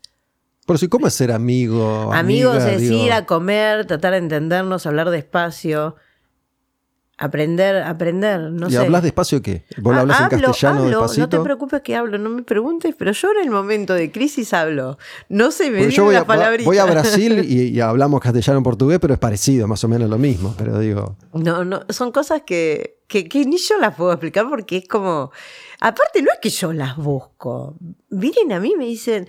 Me acuerdo uno en una época en NEMS, al principio había venido In, este, Malmsteen. y el baterista eh, me llamaba a la oficina, o sea, llamaba por teléfono, quiero, quiero hablar con Gabriela. Y yo digo, ¿qué quiere hablar conmigo? y ninguno de estos músicos quería algo con vos más allá de, de esta relación de amistad. No, no, no, no. ¿Sabes cuando hay onda con, con los músicos? Yo, yo me doy cuenta, pero mm, es muy difícil decirme algo a mí. Pero no porque no, porque yo soy una persona, me decís, y yo te digo, mira, en esta vida no va a pasar. Y me ha pasado de que me pase y te diga, "Mm, no. Y te lo digo en la, en la cara, pero no me molesta, pero no lo hago con, con una ofensa, lo digo con respeto. No, estás muy lejos. O sea, yo estoy acá, vos estás allá, ¿para qué? O sea, Vos estás en pareja con Sebastián hace 24 años. O sea, pero no, o sea, es como que, sí, por supuesto el contacto que más tengo tal vez es, es de afuera, ¿no? Obviamente. O sea, pero no, creo que jamás estaría con un músico, ni un productor, ni manager en la, en la coherencia, ¿no? ¿Se entiende? O sea, Me quedé pensando en Silvia. Silvia es un personaje. lo más. Digo, Silvia eh, va a conciertos, frecuenta conciertos desde hace muchísimos años. Y digo, viste, viste que ya, ya es legendaria Silvia. A Silvia la llaman, te lo juro, los músicos son los más. O sea, no ahora, un tiempo atrás cuando había, viste que estaba 4G, Tórtola, y le preguntaban con qué productora trabajar. O sea, con quién eran los más serios, que ella estaba acá. Eh, es muy loco. Sí, por eso yo sin, sin, sin pretender meterme con, con ella como persona, porque nos conocemos de cruzarnos, pero bueno, nunca, nunca compartimos demasiado. Pero, viste, me ha llegado chisme de que, que ha dejado enloquecidos a montones de músicos, sobre todo, digo, el músico europeo, sobre todo, que viene acá y flashea, porque es una pero- sociedad completamente distinta, se quieren quedar a vivir, de hecho, muchos se quedan. Es que si vos te vas a los países nórdicos, no es por nada. Claro, se quedan de ¿Por qué, embole. ¿Por qué Tarria está con Kabuli? Pero, o sea, no porque Kabuli sea rubio ojos azules, porque es latino. Los latinos somos latinos. Ellos son muy respetuosos y son tan, tan fríos que la verdad, o sea, no sé si tiene dónde estar con un europeo, pero no, no, no digo que no se pueda pasar, ¿no? Pero el hombre, el hombre es hombre. De hecho, una de las leyendas es que una canción de Arch Enemy que se llama Diva Satánica es por, por Silvia. El cementerio. No sé, yo O sea, no yo- sé si es cierto, pero No sé. No. No, no. La verdad no sé eso. Pero es una, es una canción, digamos. Sería bien que la entrevistes a ella porque no- en realidad, eh, Silvia, podríamos hacer un libro con Eh, ella. Ella dice que está haciendo un libro hace, no sé, 20 años. En algún momento va a tener que editar su libro. No, yo lo compruebo y esto lo digo en serio. La ven a Silvia, mira, no voy a dar nombres en situación de... De, de repente, Silvia se va a un escenario así y están tocando y hace y, y le dicen vení. Y yo no, yo he estado con ella y jamás vi nada fuera de contexto. O sea, los Sepultura, que son amigos míos también, no sé, tomá. O sea, tomá, acá tenés alcohol, acá tenés esto, tenés todo. Te dan, te abren las puertas. Te abren las puertas de, de- de- de sus camarines y de sus cosas. Es muy loco. Bueno, Tarria es un capítulo especial en tu vida, me parece, ¿no? Tarria est- está en pareja con Kabuli hace muchos años. Tienen una hija. Naomi, Naomi. Eh, se conocieron en la época de Nightwish, cuando, cuando Nightwish venía a tocar acá las primeras veces. Eh, y bueno, no sé, formaron pareja, son, son, son pareja. Tarria, no sé dónde están viviendo ahora, pero ha- han vivido acá. Sé que le, le encanta Miramar a Tarria, por ejemplo. Pero bueno, Tarria es, eh, si bien se, se argentinizó bastante, tiene ese perfil de, de mujer nórdica congelada. Sí, ahora cambió. Sí, bueno, se, se debe haber. ¿no? Se hizo- Él- él se la hizo latina casi, la hizo de San Lorenzo y todo. Sí, todas esas cosas. Sí, yo he ido, yo soy de Vélez y me hizo ir a la cancha de San Lorenzo. Me hicieron ir, los quiero matar. Pero bien. Pero bueno, viste que uno se hace determinadas ideas porque no comparte eh, en general intimidad con los músicos y decir, no, no- no me imagino a Tarry haciendo las compras en el chino, viste. Ella, ella hace más cosas que, hasta que yo. Bueno, vos dijiste que no haces nada. No, no, ella, ella, ella es, ella sí hace todo. Eh, Marcelo y ella hacen todo. Yo no, yo la verdad en eso me hago cargo porque, no sé, yo crecí con Tarria, crecí con ella, crecí con ellos, crecí con una persona que no hablaba una palabra. Se me ocurre que debes haber sido un apoyo importante para ella, más allá de Marcelo, que, que ocupaba otro rol en su vida. Para, para alguien como ella, yo me acuerdo, por ejemplo, las primeras veces que ella eh, no quería hablar en inglés, ni siquiera, en- y después en castellano, digo. Ella ya hablaba castellano hacía 16 años y todavía las notas las quería hacer en inglés, ponele. No, lo que les pasa a los, a los de afuera, que no me lo aprendí a Tarria, lo sé por mucho, que les cuesta el verbo, el verbo anterior. Entonces como que se ponen, quieren hablar, ¿me entendés? ¿Y qué pasa? Hay otra realidad. Ella aprendió el lunfardo argentino. De repente estábamos en una nota en TV y dice, ay, porque yo laburo. Y vos decís, no, no es, eh, o sea, muy lunfardo. Entonces, este, eso es lo que se le complica a ella, porque es lunfardo. Ella te habla, te habla como, como yo, o sea, te dice, che, boluda. O sea, pero qué estúpido este, qué estúpido te dice, y yo me muero. Digo, ay, tarada, callate, le digo yo. No, eh, Mira, yo casi, casi me voy a vivir a España, me hubiese gustado, pero amo mi país de verdad. O sea, esto es una cuestión Están mía. en- ellos viven en España ahora. Sí, están en Marbella. Eh, y nada, hay mucha comunidad. Mucha gente está yendo a Marbella, lo que es España, de los países, porque es como que pasaron las culturas de, del nórdico, el frío. Igual Finlandia no es país nórdico, ¿eh? pero bueno, están ahí. Pero en España es como que les gusta, le gusta esto del latino, les termina gustando. Ujú. Eh, yo crecí con ella. No te puedo decir más que crecí, crecimos juntas. O sea, crecimos estos últimos 20 años, estamos juntas, 21 años. O sea, Me, me imagino que atravesaste con ella también la, la turbulencia de su despedida de Nightwish, que, para el mundo del metal fue un movimiento y para, para ellos en particular fue doloroso también. eh, no me, ahí no me quiero meter mucho, porque hago Nightwish también. O sea, y trabajo con todos. O sea, no. Es muy difícil la mujer en el, en el mundo de la música. Es muy difícil estar. Es muy difícil. Hoy yo sentarme, y esto lo digo en serio, no pasa por una cuestión eh, país o qué banda. Estar sentada y sentir eruptos en la, en la cara de uno. La verdad no está bueno.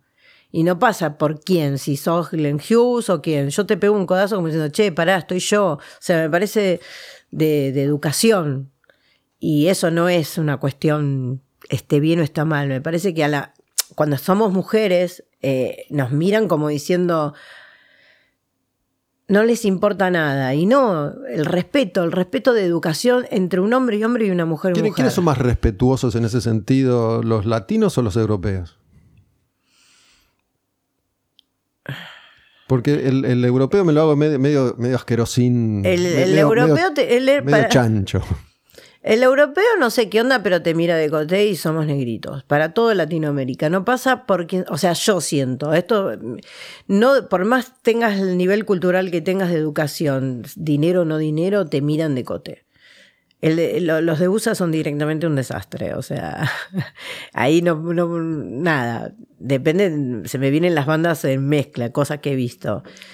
Bueno, para mí el americano es, es, eh, no todos obviamente, pero eh, en promedio es sumamente ignorante, porque es gente que cree que el, el mundo empieza y termina en Estados Unidos, son muy, muy ignorantes, pero me refiero al significado literal de la palabra ignorancia. Ignoran un montón de cosas. No todos, obviamente. Incluso músicos que han dado la vuelta al mundo 100 veces siguen siendo ignorantes en muchos aspectos. Para mí, yo pobreza he estado en Estados Unidos y la veo igual que acá, entre comillas. Y no sé, acá por lo menos somos pobres, allá están locos. O sea, tienen, están locos. digo, Locos en serio. Cuando, cuando vas muchas veces te das cuenta que están, No, están están locos. chiflados, por eso todos los días aparece uno matando gente. Una de las últimas veces que estuve en, en- en Estados Unidos, en Santa Mónica, de 10, uno, uno, ponele, de 30 y pico, era como algo coherente. Después están tan locos en serio, pero locos que te dan miedo. O Sí, sea, que porque los- su, su sistema de vida es muy jodido para, para, para la mente. Y, y tiene muy incorporado esto de, de- de la farsa de la tierra de la libertad y de las oportunidades y, y de América. Lo que pasa es que, o sea, no sé, son todos, son culturas tan diferentes que, por ejemplo, una cosa es Europa, en Europa vos tenés, lo peor que puede ser, entre comillas, ser español, italiano. Ujú. Después tenés, para mí el primer mundo, entre comillas, son los países nórdicos. Después todo lo demás es medio como una mezcla. Pero no, entre ellos mismos dicen, no lo sé, o me lo han dicho gente de Europa, que Italia y que España es como que sería una cosa que no está bien, que los quieren como excluir del, de, porque sí, sí. gritan. No por nada venimos de ahí. Bueno, a ver, lati- yo creo que no hay como. Yo voy al barco este, el 70 tons, y te digo, yo soy feliz, pero feliz con los latinos. Es un barco, eh, creo que, no sé si no fue el primero, esto de hacer los cruceros metaleros, 70.000 toneladas de, de metal, eh, 60 bandas. fue, fue de los primeros, ¿no? Eso después eh, lo han hecho muchísimos, incluso, qué sé yo, el Kiss Cruise es uno de los más, más conocidos, pero que, que yo recuerde, creo que el, el 70.000 toneladas fue, fue el primero, esto de ir en un crucero con un montón de bandas de metal tocando en vivo. Sí, son 60 bandas que estamos, todas con todo el tiempo, y, y como hay tanta diferencia de cultura, ves el europeo con el latino y, y el yankee, ¿no? Que están todos mezclados ahí. A ver, trabaja- la mujer trabajar en el mercado con, con los músicos no es fácil. O sea, no es fácil. Por eso con Tarria eh, no, no es una cuestión de defender o no defender, sino como que no es fácil estar en un micro y te estén tirando, perdón, ¿no? Pedos, eruptos y toda la historia. No tiene onda. Igual lo hablo en general, ¿no? Porque vas a, camarines y el tipo no, no respeta nada. A mí entro a un camarín, estoy trabajando, estoy trabajando. Yo no estoy mirando nada porque estoy trabajando. Pero, o sea, es como, sos uno más en este caso. Pero hay que irte de gira con una banda. Yo me he ido de Contarria con la diferencia que tuvimos en un micro ¿Con su banda o con...? con su banda. Eh, pero bueno, son muy respetuosos. Lo único que tiene, me encanta el europeo que cumplen el horario como tiene que ser, Son no como nosotros. Sí, no, en ese sentido, o sea, después todos los demás países no, pero Europa es como que te dicen tal hora y es tal hora. Eh, qué sé yo. No, pero bueno, volviendo a la flaca, la flaca es lo más. No sé, yo, yo la quiero mucho. Yo a veces le digo, ay, estuviste re linda, boluda, estuviste bárbara. Hace más metal, a mí me gusta mucho más el metal. ¿A vos? Sí, sí, sí, sí. O sea, eh, no voy a comparar quién me gusta más a nivel nacional porque está todo mal, pero honestamente me gusta más el metal.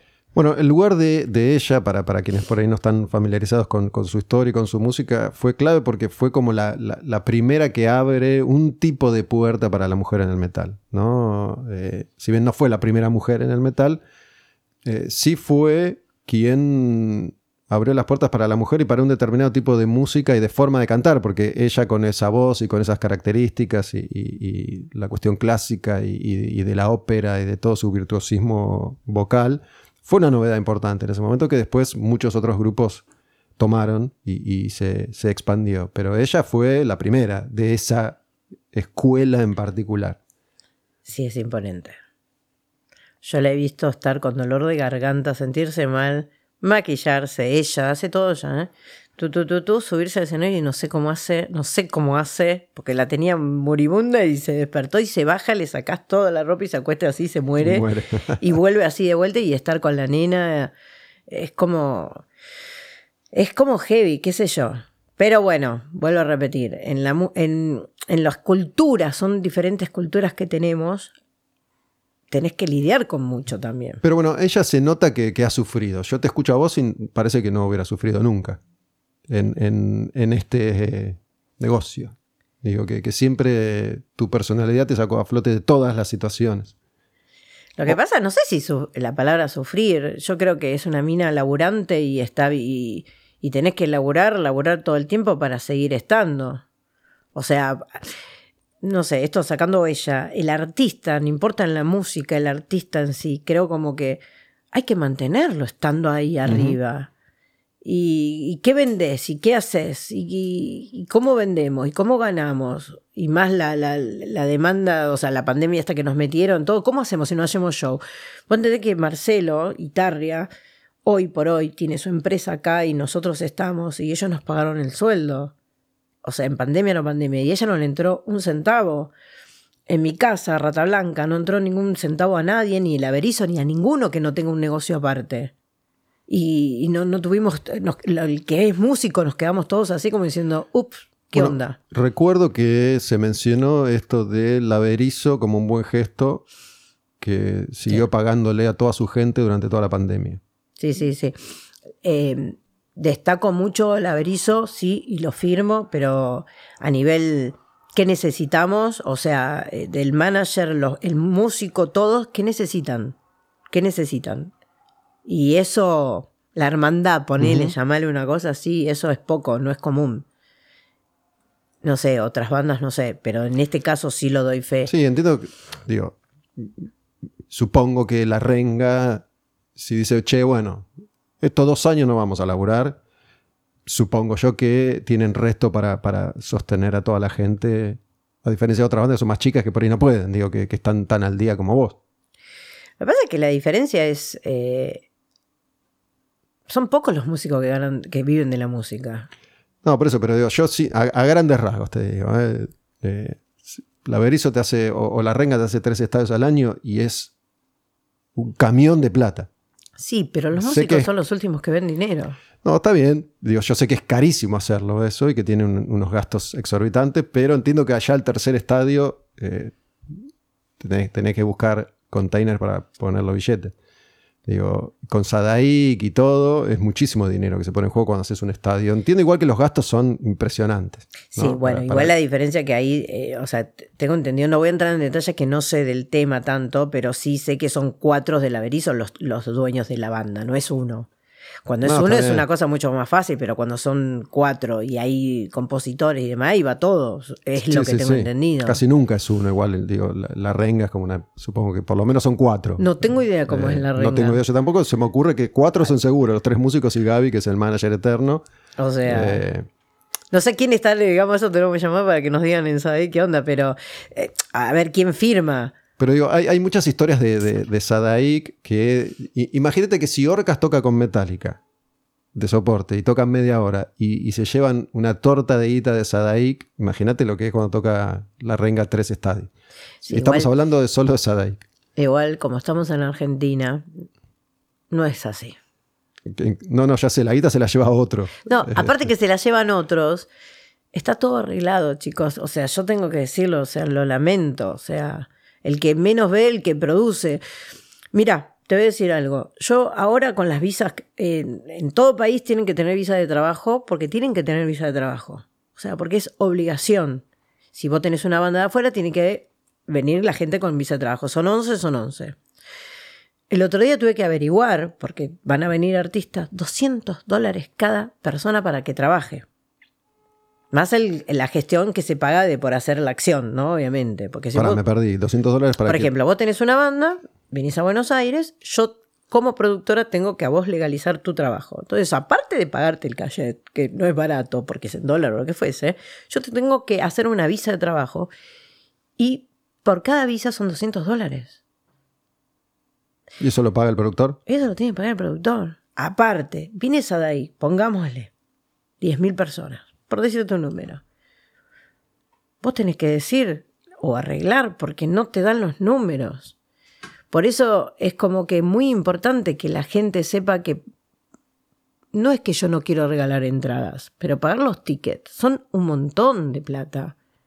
O sea, es un montón de plata que nos sacan el. O sea. Entiendo que hacer metálica no, no, es barato. Digo, yo hablaba puntualmente de, de la Berizo, la Renga, que entiendo que son sus propios productores, más allá de estar asociados a Palazzo, ponele, o a Palazzo con Sempe. Eh, digo, entiendo que los productores también se, rasgan las vestiduras para decir vamos a producir la renga porque es un golazo en, todo sentido. Igual eh, yo que estoy en la música, hoy, hoy, hoy, si tengo que decir algo, digo, no hagan show. Nadie, si no se puede. Le paga, o sea, con el o sea, hoy estoy hoy se están anunciando Slimnot y Judas Priest. Y yo honestamente a mí me pone tristísimo no tener toda esa línea de gente que quiero que esté. Pero si dependemos de los brasileños, supongo que dependemos de los brasileños y demás, porque ¿cómo, cómo blanqueas todo? No puedes blanquear nada, porque el, gobierno, nuestro país no nos permite hacer un evento como tiene que ser. Ah, bueno, todos vivimos enrollados en todo tipo de, circunstancias a las que estamos más o menos acostumbrados. Todos sabemos que siempre eh, de 100 van quedando restos en el camino y yo qué sé, digo, el, funcionamiento al que estamos más o menos habituados es, ese, digo, la, coima, la corrupción, el negociado está presente absolutamente en todo. Sí, es lamentable. Y todos terminamos ahí metidos alguna vez en alguna cuestión. Digo, es lamentable. Coimeando a un cana o a alguien para que te saque las multas. Digo, porque todo el. ¿Sabes que vas a ir a eso? todo el entramado es un quilombo. Ah, ah, por eso no sé si es cultural o qué, o qué corno. Porque a mí eso me, da, me pone triste, me, me da bronca.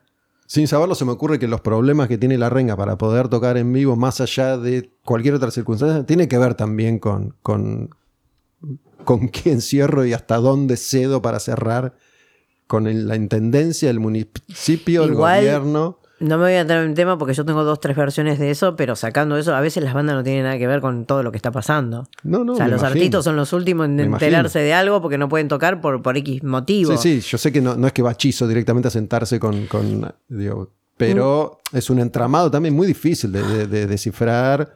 Y, muy difícil de... Es, muy, es, muy, complicado, pero, pero bueno, nada, qué sé yo, yo creo que hay, hay, o sea, a mí creo que el productor que quiere hacer un evento y la banda que quiere tocar, no sé.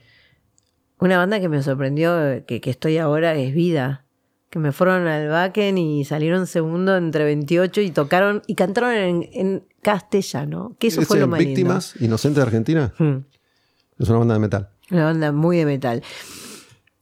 Pero espérate que no me quiero ir con una cosa que quiero decir a nivel cultura que me parece interesante, que siempre lo digo, ¿por qué los países nórdicos salen las bandas más de metal? Todo, son populares. Todo, ¿Por qué son tan populares? ¿Por qué hacen tan música extrema? Vos te das cuenta que, no sé, la escuchás a la cantante de Archie Enemy, divina, hermosa, bárbara, canta y decís, oh, my, mi vida. o sea, y demás.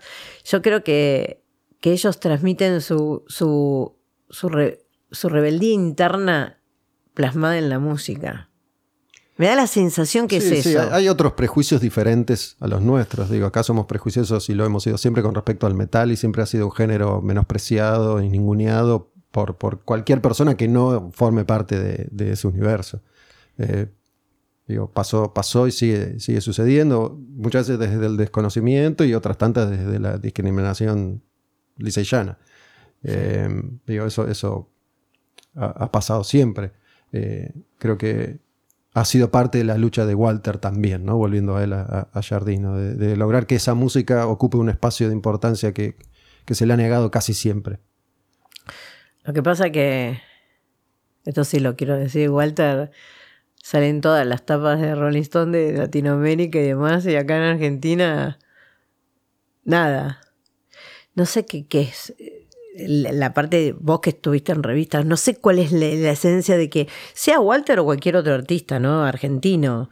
¿Por qué no, no, no darle.? Porque eso nunca lo entendí. Vos, vos sí sos periodista. ¿me Yo, si, querés, te doy mi, mi, versión. El caso de. No, no, no de, no, no de Walter, sino por qué. No, ¿por qué no le dan cabida a, determinados músicos? Eh, primero, porque en general yo laburé en Clarín, en Rolling Stone, en Billboard. Primero, en general, en, en los puestos de importancia, que son los que toman decisiones, nunca escucharon heavy metal, no saben qué es el heavy metal, no les importa el heavy metal y tienen prejuicios con respecto al, al heavy metal. Primero principal, que es una grasada, que no, digo, Rolling Stone en particular ha tratado de, de, posicionarse como algo cool y creo que es lo que le permite más o menos arañar la supervivencia, porque hoy en día cualquier medio gráfico está atravesando este, con zozobra el, el, presente. No importa si, si, tiene o no versión online, es muy difícil sobrevivir también. Mm. Em, me ha pasado a mí, estando ahí adentro, por la música que escuchaba, también me, discriminaban un poco. A mí. Em, en el caso de, Walter, yo creo que, es eso. Em, más allá de, de, cualquier encono personal, que ya a esta altura puede haberlo habido, Mm. E, este tipo se la pasa hablando mal de nosotros, no le vamos a dar menos cabida que antes, creo que lo consideran un grasa. ¿Vos decís? ¿Sí? No sé. No, no, no, no estoy en la parte. Nunca estuve en esa parte. Digo, pero ha pasado. Yo, yo siempre digo lo mismo, ¿no? Digo, si vos te fijas, ni siquiera miremos acá, si vos te fijas históricamente, Rolling Stone de Estados Unidos, la original, la legendaria, Sí. desde el primer número, ningunearon a las bandas de rock y de heavy metal. Pero a todas. Hicieron mierda a Kiss, a Aerosmith, a Zeppelin, a AC/DC, a todas las bandas cuando aparecieron. A Metallica directamente ni, las tenían, ni las tenían en cuenta. Ahora, cuando esas bandas se convierten en un fenómeno tan popular, no pueden seguir ignorándolas. Entonces ahí van a Metallica o van a Aerosmith. Pero digo, si, si vos haces el laburo de chequear históricamente qué decía la Rolling Stone de todas estas bandas, siempre dijeron que eran unas bandas de mierda. Y, te estoy hablando de Zeppelin y de Aerosmith, no, no de Rata Blanca. Em, creo que esto ha pasado en, distintos lugares a nivel global. Un poco también es eso que los metaleros sentimos que, que nos hace más fuertes o que nos hace eh, disfrutar de cierto sentido de pertenencia, ¿no? Esto de ser diferente, digo, está bien, estamos acá en la nuestra, no, no te necesitamos del todo, ¿no? Más allá de que es una relación eh, complicada, como la de todos los seres humanos. En el caso de Walter en particular, me parece a mí que al argentino no le gusta mucho la personalidad de un tipo como, como Walter. Eh, Pero acá hablamos de música, no de personalidades. y, pero todo está en juego. Yo creo que eh, digo, tu, tu, tu destreza para moverte en este universo va más allá de tu capacidad de. No sé, de yo la verdad lo que siempre vendí con él, con mis artistas, con lo que me toque hacer es vender la música. Después estamos la parte de la parte de la persona, que es otra cosa. Yo, yo he visto, yo he visto cosas que la verdad y de mi músico y de las bandas de afuera que decís siendo fan, dije no podés. Pero no, no, siempre trataría no de pasar esa línea de cruzar y contar, porque es como, déjalo, es, persona. Pasa que la persona es persona. Yo, la, ver- la verdad, eh, lo vuelvo a repetir, creo que Walter la tiene clara y para mí, eh, esté, no esté con él, no importa. O sea, el tipo sabe dónde quiere ir. Se va a equivocar, se va a equivocar, como todo el mundo se puede equivocar, pero él sabe lo que quiere. Te puede equivocar millones de veces, pero está donde está porque cruzó la línea y cruzó el charco y creció. Y no sé, yo al estar en España y cualquiera me diga esto, o hablar con una banda de Suecia y me diga, de donde sea, no importa, ¿eh? me diga, ah, Rata Blanca, y vos decís, ah, qué bueno. Y eso a mí me pone No, bueno, contenta. digo, Walter como músico está a la altura de cualquier músico de cualquier lugar del mundo, de, de los mejores de toda la historia, eso ya eh, sin lugar a dudas. Y también después de, de haber madurado todos y de haber crecido todos, más allá de las experiencias personales que han tenido con Walter, eh, mira, yo he hablado con todos los músicos en el último par de años, con todos los músicos que, tocaron con él, y más allá de cualquier cuestión personal que pueda haber, ninguno deja de reconocer el enorme talento de Walter, la visión de Walter y cómo Rata Blanca llegó a donde llegó gracias a que él es así y que él tiene ese talento y esa visión y la tuvo siempre. Este, Supongo que eso lo transmite la música, porque acá no, No es estamos solo- hablando de personalidades. es- digo, sin su personalidad, solo con el talento no hubiera llegado tan lejos. no sé, eh, pero yo conozco gente de Israel que jamás se cruzaron con entre ellos, ni sabe Walter que, que No, se está bien, conocen. sí, sí, sí, ahí no se conocen, pero acá estamos todos entre, entre nosotros y lo personal no, no puede quedar de lado. No, no, no. Esto es una cosa, pero me han dicho, no sé, o sea, está Rata Blanca tocando en, en- en Cosquín y en vivo y haciendo un streaming, no me olvido, gente de, de Israel y hablé diciéndome, pasame, pas-", y yo diciendo que tanto, o sea, me, me- no me sorprende porque sé, sé quién- qué tipo de música tenemos o exportamos acá de Argentina, pero bueno. Eh, va, va en cada uno. Yo hay dos, tres personas que no quise conocer. O sea, Roger Water y Gilmour no los quise conocer directamente. Soy amiga del hijo de, de, de Roger, te lo juro. Dije, no, no, no, déjame a mí, no ¿Cómo quiero. que se llama? Eh, me olvidé el, el nombre. May, May, no sé cuánto, no sé, pero está, está- está- está pirado de lindo, un pirado de lindo, le digo yo. Juro por Dios que, viste cuando decís, no, no, no. Pero para, para no decepcionarte. No, o me, no, hay gente que la quiero tener allá arriba. para, para que sigan ahí. O sea, sí. Sí, porque son personas. El otro día vi que posteaste una foto con Robert Plant, por ejemplo. ¿no? Digo, con Robert Plant, ¿solo llegaste a una foto o compartiste algo? Compartí comida, comidas. ¿En la misma mesa o, o No, al no, lado? en la misma mesa. Pero digo, una mesa numerosa, él estaba allá y vos en No, otra no, no, punta. no, no, no, no.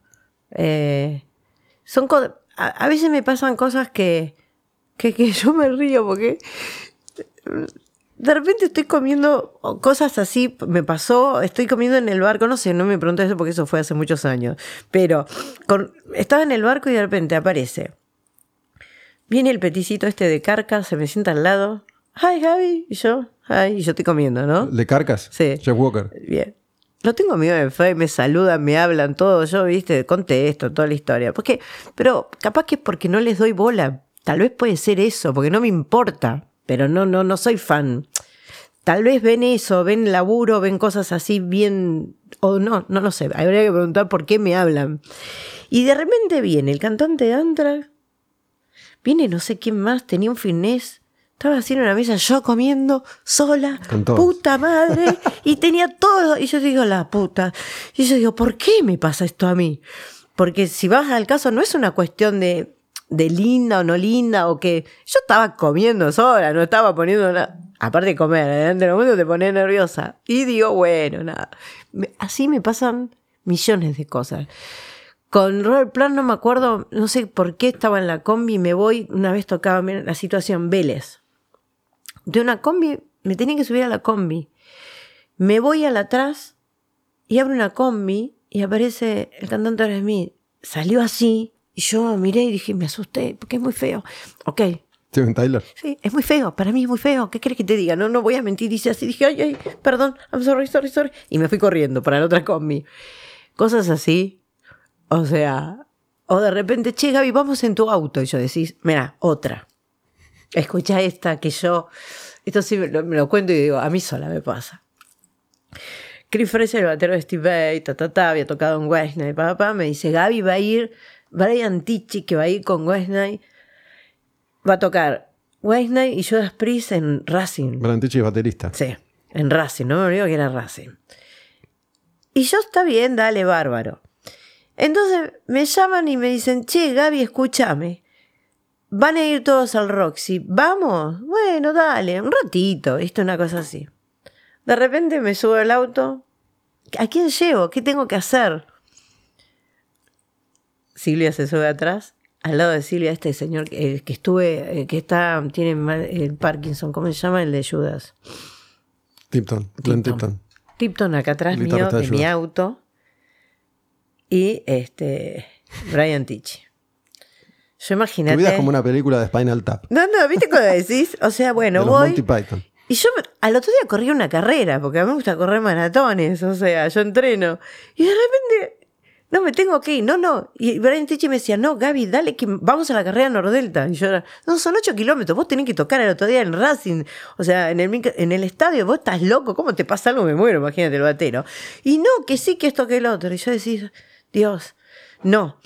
Y llamándome todos para ir a la carrera, y yo decía, no, venga, déjenme correr la carrera sola, por favor. Esas cosas ¿Y yo qué tengo que ver? ¿Me entendés? Correr una carrera. Otra cosa, sí me pasó en, en Brasil que fuimos al Monster of Rock. Las manos. En eso no puedo negar, vas a Brasil, así te tienen, como, como, como te hospedan en el mismo lugar, las combi te llevan en el mismo estadio, los tour managers, los managers son divinos. Y así estaba con, es más, me acuerdo que estaba Slim, no, no me olvido, en un hotel y estaba, hacíamos con Dualdrich una clínica con el otro bajista de, de Whitesnake y de repente estaba también desayunando, porque nos ponían en la habitación, en, hay unos hoteles que tienen como un, no un desa- para desayunar común, sino en, en entrepiso. Y de repente viene el batero de, de Whitesnake, el otro, el viejo, Tommy Aldrich. Viene, al- viene así y me dice, ¡ay, Javi! Y yo sí, hola. Yo estaba se me sienta. Y yo digo, pero la puta que lo parió, yo que no hablo. la-". Y nada, digo, bueno, dale, vamos a ponerle onda. ¿Cómo estás, Javi? Bien, anda la puta que lo A parió. mí me intriga esto de, No, cómo, cómo- no, no. De, de qué se habla si no se, si no se entiende. No, no, si vos vieras, si vos vieras, o sea, si vos vieras los chats así tipo de, de Instagram, me hablan y yo digo, mierda. O sea, pongo, me pongo a hablar, sí. Pero no, capaz que es porque soy cortante, pero no lo hago de mala onda. Y porque tenés, no lo... buena, tenés buena onda para ser cortante. No, no sé si buena onda para ser cortante, pero tampoco soy fan de nadie. Ahí puede ser, porque yo hablo con vos y no te conozco, te conozco hace 20 años y no te conozco. Sé poco y nada y lo que sé porque, no sé, punto, lo sé. Pero no es que yo, ¿qué onda tu vida? Nada, toda esa historia. Y me pasa lo mismo con ellos. Pero vos me decís, Gaby, tal cosa, ahí estoy. Y siento que todos somos iguales. O sea, todos somos Bueno, iguales. justamente a veces uno se olvida que, que Robert Plant, Steven Tyler y Roger Waters también son personas igual que nosotros, más allá de, de su condición de estrellas o de talentos, ¿no? Y, y le pasan las mismas cosas. Es que yo lo que digo, ayer, ayer almorcé con Cristian Castro y juro por Dios. Pero es- sí, Pizarro no Pizarro, o sea, es un tipazo, o sea, sabe mucho de metal, de verdad. Ayer video, Yo pensé que, volvemos a Áspera, que, que quiere hacer algo con Cristian Castro. Yo pensé que era por eso, porque digo, en su momento había sido como noticia esto de que le gustaba el metal hace no, años. Le gusta, ¿no? sabe, sabe. Sí, de hecho, Lizardo Álvarez, no sé si lo conoces, Lizard tocó No, con, personalmente no, pero, pero sí tocó sé. con Cristian Castro O sea, mucho tiempo. sabe de música. Le gusta, el, le, gusta el, le gusta el rock y le gusta el metal. Y sabe, es más. Bueno, aparte son músicos eh, que, que no son improvisados, no es que van a hacer playback a, a un- a un concierto, ¿no? Que, que tienen banda y tienen producción y No, están tienen unos músicos, y son unos muy músicos, de- músicos. Yo el 2, de, el 2 de enero, el no, miento, el 2 de diciembre voy a ver a Eros. Los músicos de Eros Ramazzotti. O sea, son, pero de la hostia, el baterista, me gusta mucho la batería. Mi mejor amigo es Fernando Escarcela y nada, es como que la Es batería... el, baterista de Rata. Ese, Fernando es, es mi hermano. A mí la batería me encanta, pero me encanta porque crecí con él y también, obviamente, todo lo que tenga que ver con batería, me quedo ahí mirando a la batería y. Bueno, Fernando te compite ahí por el, por el récord de años junto a Walter Jardino también. Nosotros. Hace cuánto, 25 No. años que está tocando con Walter. Sí, con Temple, con, con- no, con- no, claro, porque él estaba en Logos, después fue para Temple y Y después Y con- quedó en Rata con- cuando volvió Rata. con Rata. Pero, este, nada, a mí me gusta mucho el tema de batería, me fascina, es más una materia pendiente mía, bien de aprender batería, pero porque me gusta, ¿ok? Y es banda que veo, veo mucho el tema, el baterista de Orcas, el nuevo, el pendejo ese, es un animal para mí. ¿Viste cuando decís, yo digo carne de exportación, este para ir para afuera, ¿viste? Una cosa así, me encanta. Pero, este, ¿a qué iba con todo esto que me fui? Que te estaba contando. No sé. No sé, porque yo hablo mucho, hablo mucho, hablo, hablo, Sí. hablo bastante, bastante. No, pero bueno, diciendo con, con el tema de, de la música, por qué se enganchan o no, no tengo idea. Supongo, porque los trataré de igual a igual y porque te digo mamá así, o, una historia así. O sea, qué sé yo. de- ayer, por ejemplo, bueno, estábamos hablando de cosas. Me dice que comamos, tráeme la propuesta del tema, y le fui y le llevé, tu, tu, tu. Y el tipo, ay, me pareció una persona. ¿Cómo, cómo llegas a Cristian Castro? Es muy loco. Cuando te dicen quiero a Cristian, ¿cómo, ¿cómo conseguís a Cristian? No, fue, es muy loco. Yo cuando era chica, era muy chiquita, eh, mi mamá, mi madrina era. eh, trabajaba con Jorge Barreiro. El actor. Sí.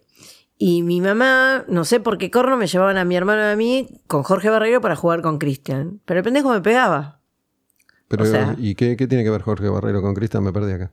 Porque eh, Verónica Castro y Cristian eran como fam- amigos, no sé qué historia, pero siempre me hacían ir a la casa de Jorge Barreiro. Capaz que hay gente que no sabe que Cristian Castro, el, el músico, es hijo de Verónica Castro, que es una actriz mexicana que en los, Sí, conocidísimo. se- Todas las en novelas. los 70, en los 80, metió un par de hitazos eh, en México, incluida la Argentina, y desde entonces eh, es muy popular. Y bueno, Jorge nada. Barreiro es un actor Sí. histórico argentino, entonces ibas ahí, Iba y estaba Cristian y te pegaba. Claro, me pegaba y yo me acuerdo que le pegaba porque yo me pegaba.